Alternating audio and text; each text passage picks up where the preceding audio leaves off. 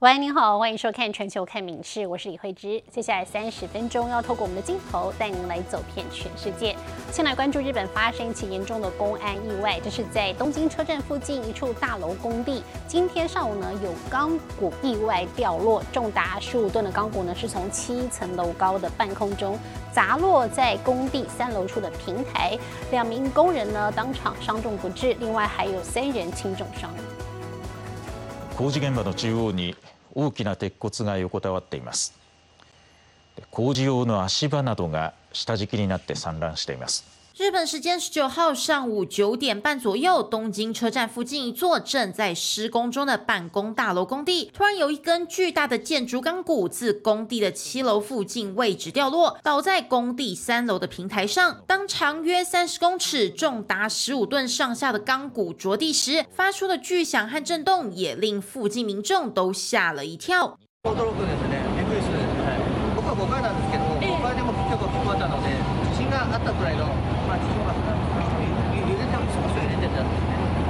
突然落下的钢骨，不但使当时正在上头作业的四名工作人员一同摔至三楼平台上，身受重伤。当时在附近的一名人员也受到波及受伤。虽然现场立即将人送医急救，最终仍有两人不治身亡。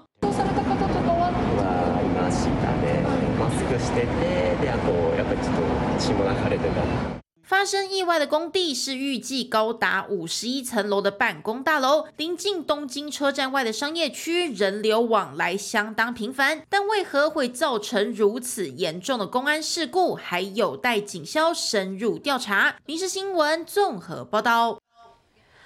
而在美国亚特兰大，近来呢是连日暴雨引发洪水泛滥，在市区呢也是汪洋一片水深及腰。不过呢，有名计程车驾驶还是冒雨出勤，结果差点被大水冲走。幸好呢，有两名路过的警消及时破窗把人给救出。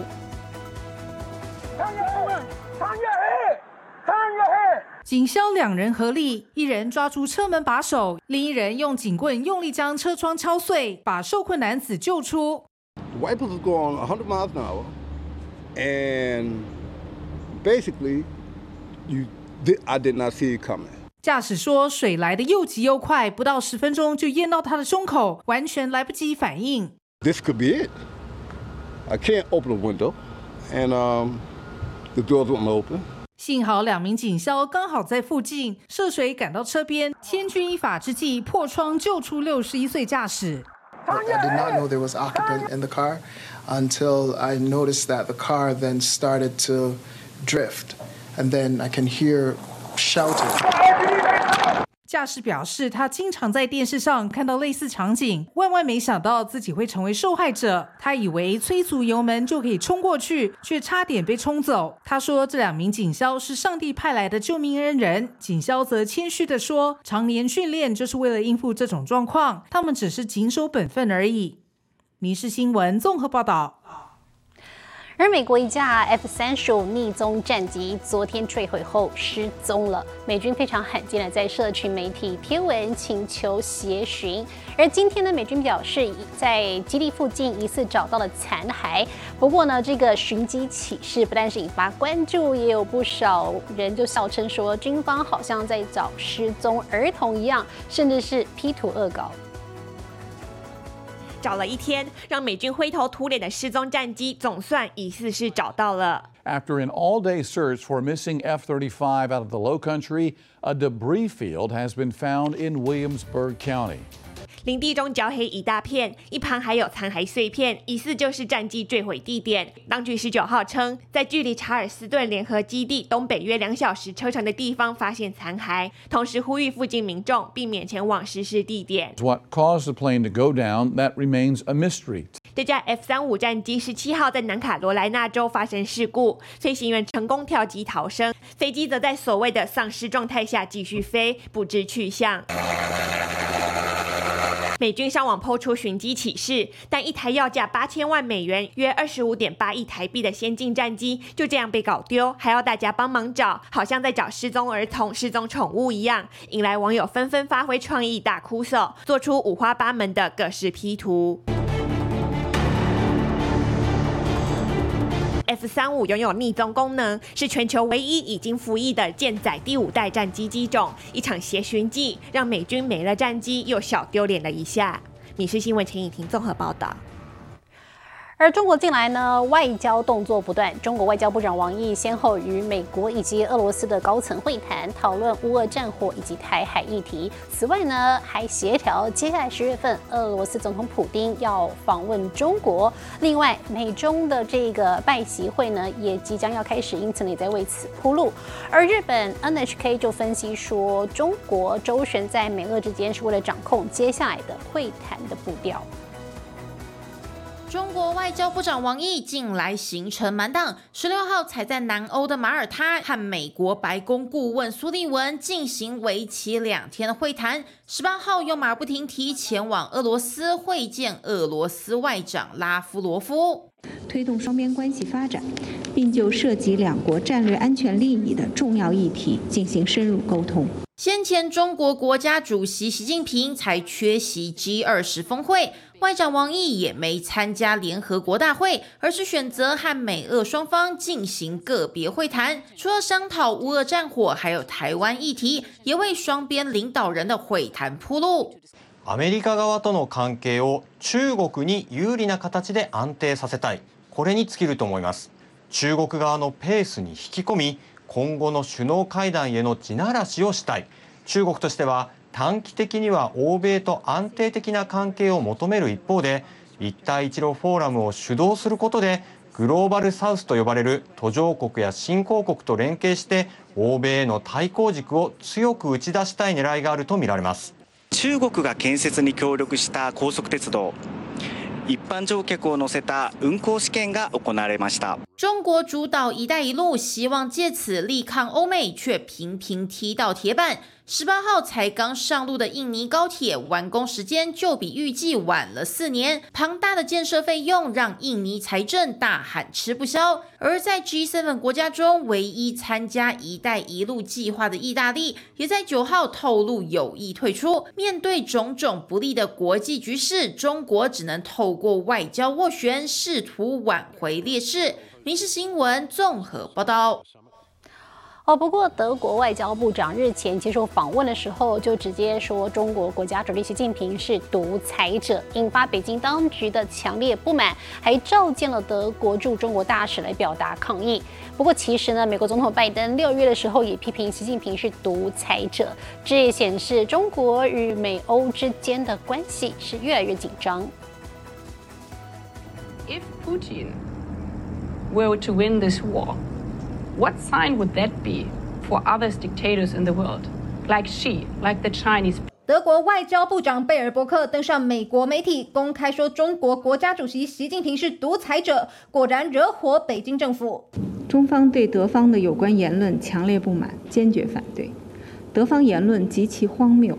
严重侵犯中方政治尊严，是公开的政治挑衅。中国外交部发言人表示，已透过外交管道提出严正交涉。德国证实，德国驻中大使傅荣十七号被召见。事实上，这是傅荣近期第三次被叫去喝茶。上一次是今年三月，德国教育部长访问台湾，是德国二十六年来首度有部长级官员访台。上上次则是去年八月，G7 外长会议发布联合声明，表态致力维护台海和平稳定，都让习近平不开心。China hat sich verändert und deswegen muss sich auch unsere China-Politik verändern。绿党出身的贝尔伯克带领德国对中态度转趋强硬，七月提出史上第一份中国战略报告，要降低对中依赖，还要挺台参加国际社会。Joe Biden called China's leader a dictator. The U.S. president made the remark about Xi Jinping off camera. 点名习近平是独裁者，贝尔伯克并不是第一人。今年二月，中国间谍气球入侵美国领空，美国总统拜登六月也用独裁者来形容习近平，显示在西方国家眼中，习近平的形象已经一落千丈。民事新闻综合综合报道。要来看这个赛车界的跨领域大赛，这是 F1 一级方程式的赛车与世界摩托车大奖赛的摩托车，还有拉力赛车以及电动赛车同场较劲。那么谁跑得比较快呢？一块来看。五种当今速度最快的赛车，包括两款不同的拉力赛车，每一辆赛车都有各自不同的优势。当然，标速的霸主应该是属于 F1 一级方程式赛车。We're here with Liam, who's obviously driving the Formula One car today. The car is an RB8, 850 horsepower. It weighs 700 kilo. 红牛 RB8 赛车曾经是世界冠军维特尔的坐骑，八百五十匹马力是所有赛车中最猛的，重量七百公斤，只比前 CC 的摩托车重。这些猛兽又在四百公尺的飞机跑道上一较高下。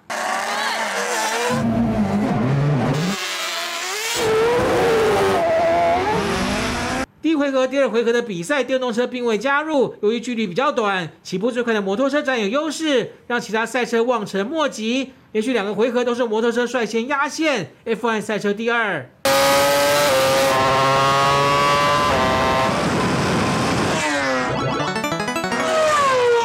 最后一回合的比赛，第五只猛兽电动赛车加入战局，但是摩托车的优势依然存在。全球摩托 GP 车手佩卓莎依然冲第一。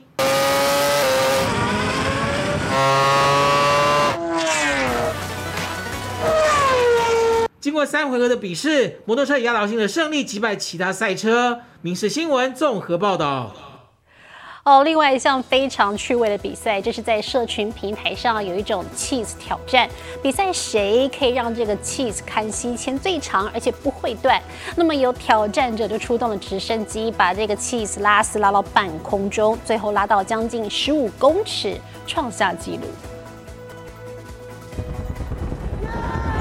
直升机大阵仗出动，要挑战世界级任务。Doritos, I'm a very lucky man because I'm going to be part of something that is huge. We're going to break the cheese pull world record. 社群平台上流行的 cheese 看西比赛，规模竟然拉到伦敦近郊的切达峡谷。直升机下方吊着一个五公尺宽的巨型玉米片，要先精准放入粘酱模型，再垂直往上飞，要让 cheese 看西越拉越长。Cheese pull, baby! 一百二十公斤的酱料由切达 cheese 和莫扎瑞拉 cheese 混合而成，再加热到完美温度。由电视名人、食品专家和科学家共同策划一个多月，果然不负众望，最后成功砍吸了四十九英尺，相当于十四点九三公尺。国际人才组织认证妻子康熙已经打破世界纪录，当场颁发证书。精彩影片抛上抖音，至今已经累计十五亿次观看。民事新闻苏环综合报道。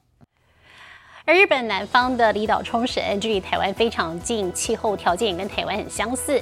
而近来呢，当地有农民也开始仿效台湾的农夫种植咖啡豆。不过呢，咖啡其实相当不好种植，为此咖冲绳的咖啡农呢还要求助台湾的咖啡农。日前就举办了一场台日的咖啡交流会，一块来看。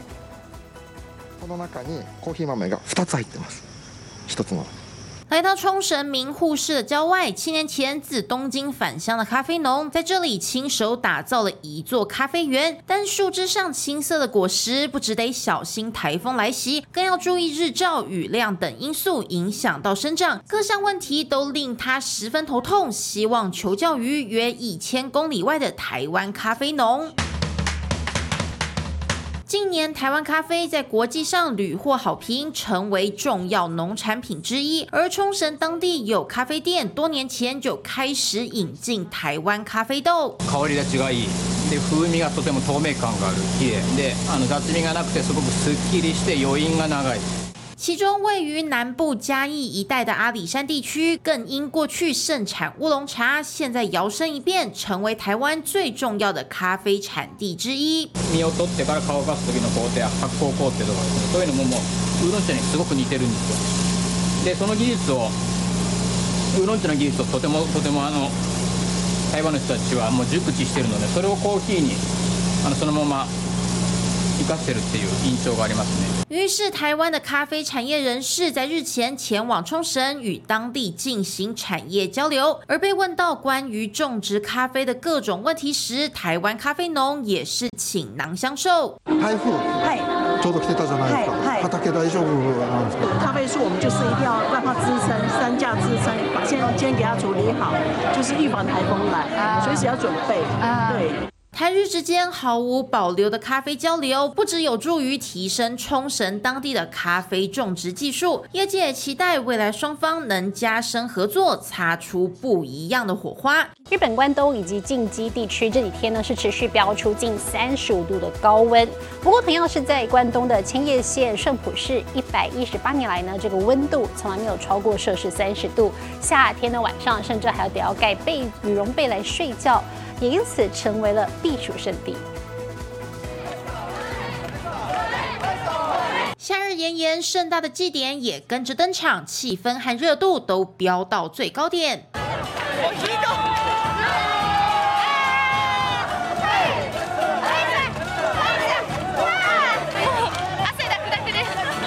明明已经是九月的入秋时期，日本关东和近畿地区还是热到不行。贩卖冰品的店家大排长龙，玩水景点也是人山人海。其中千叶县的圣浦市更是人气爆满。やっぱり風があのこっちは涼しく感じるんですけど、日陰にいたら全然外で気持ちよく過ごせるなっていう。たまにこうなんかふわっと冷たい風が来る感じで。 おとついと昨日とディズニーランド行ってきて、暑くて暑くて。もうあんま天国みたいですここ。天国えまもなく時刻は午後2時半になります、え手元の温度計で気温を見てみますと現在29度台を示しています相对于关东其他地区热到发红发紫，圣浦市却已经长达一百一十八年没出现三十度以上高温，夏季晚上甚至冷到需要盖羽绒被。气温会这么低，原因就出在附近地形带来的凉风。他の地域に比べて、こういう湾に囲まれてるそういった地形でできてるんですね。でやっぱり沖の方から吹いてくる風が涼しいと思うんですけども。 中に入り込んでくる感じ、風が通り過ぎていく。圣浦市沿海是悬崖地形，水深让阳光的影响减弱，海水底层能够维持低温。凉爽的海风吹进内陆，气温自然跟着下滑。相对舒适的气温也让这个避暑胜地吸引满满人潮。民事新闻综合报道。 而日本的宠物商机呢，一年上干一点八兆日元，为宠物打造的产品也不断推陈出新。有旅游业者就推出了宠物巴士，让毛小孩能够跟主人一起旅行；还有新创企业运用生成式 AI，让毛小孩可以开口说话。自己紹介をして。にゃん、こんにちは。私は空と言います。2歳のメス猫です。 毛小孩突然开口说话，让主人听了又惊又喜。这其实是东京一间新创企业利用生成式 AI 推出的最新服务。使用者只需任意上传动物的照片，再输入自行设想的动物名字或个性，系统就会立即按照内容让毛小孩开口说话。どんな遊びが好きなの？私はボール遊びが大好きです。また。 飼い主と一緒に散歩したり走ったりするのも楽しいです。企业期待这项服务持续进化，最终达成让饲主与宠物开心交流的目标。今年随着日本宠物市场不断扩大，也吸引更多产业争相投入。有旅游业者就推出空间宽敞的人宠共用巴士，不只设有纱网，有效隔开毛小孩，地板也做了特殊加工，让狗狗走动时不易滑倒。すごく居心地がいいです。ここも広いし、もうまっしぐらい乗っかってすぐ座っちゃいました。 ワンちゃんも。小さい車だとちょっと逆に怖がるけれど、大きい車だとリラックスしてます。能让饲主带着毛小孩四处游山玩水的宠物巴士，每逢周末预约几乎爆满。随着越来越多日本人选择饲养宠物陪伴自己，产生高达一点八兆日元的庞大商机，各行各业也要发挥创意，挖掘宠物市场的更多可能性。民事新闻综合报道。 哦，说到宠物服务，在美国威斯康星州有连锁咖啡业者推出宠物也可以喝的鲜奶油，有名女子就抱着羊驼宝宝上门点餐。Yes, I'd like a pup pup for my alpaca, please. Absolutely. Thank you. 汽车开到取餐窗口时，店员才发现原来是一只羊驼宝宝，引起一阵骚动。店员争先恐后用手机拍下羊驼宝宝奥利弗的模样，影片在社群网站上疯传，短短一周就有超过两百四十万人观看。It was so fun for them to to see them react, and you know, one of them actually has a tattoo of an alpaca on her arm, and that was so fun. 奥利弗双眼迷蒙，吃的满脸都是鲜奶油，一副津津有味的样子，融化在场所有人的心。My daughter Berkeley, who's 13, really wanted to to go do something fun with Oliver, um, so she suggested that we go to Starbucks, and so it was really all her idea. 奥利弗出生的时候就成了孤儿，从小在人类饲养下长大，所以相当亲人。他平常最喜欢坐着主人的车出去兜风。他住在主人经营的农场上，和其他羊驼、高地牛、黑面羊等动物一起生活。这一回去咖啡厅点德莱素，超萌样子在网络上爆红。主人还打算帮他拍摄一系列奥利弗历险的美食记。民事新闻综合报道。感谢您今天的收听，也请持续收听我们各节 Podcast。带给您最新、最及时的新闻。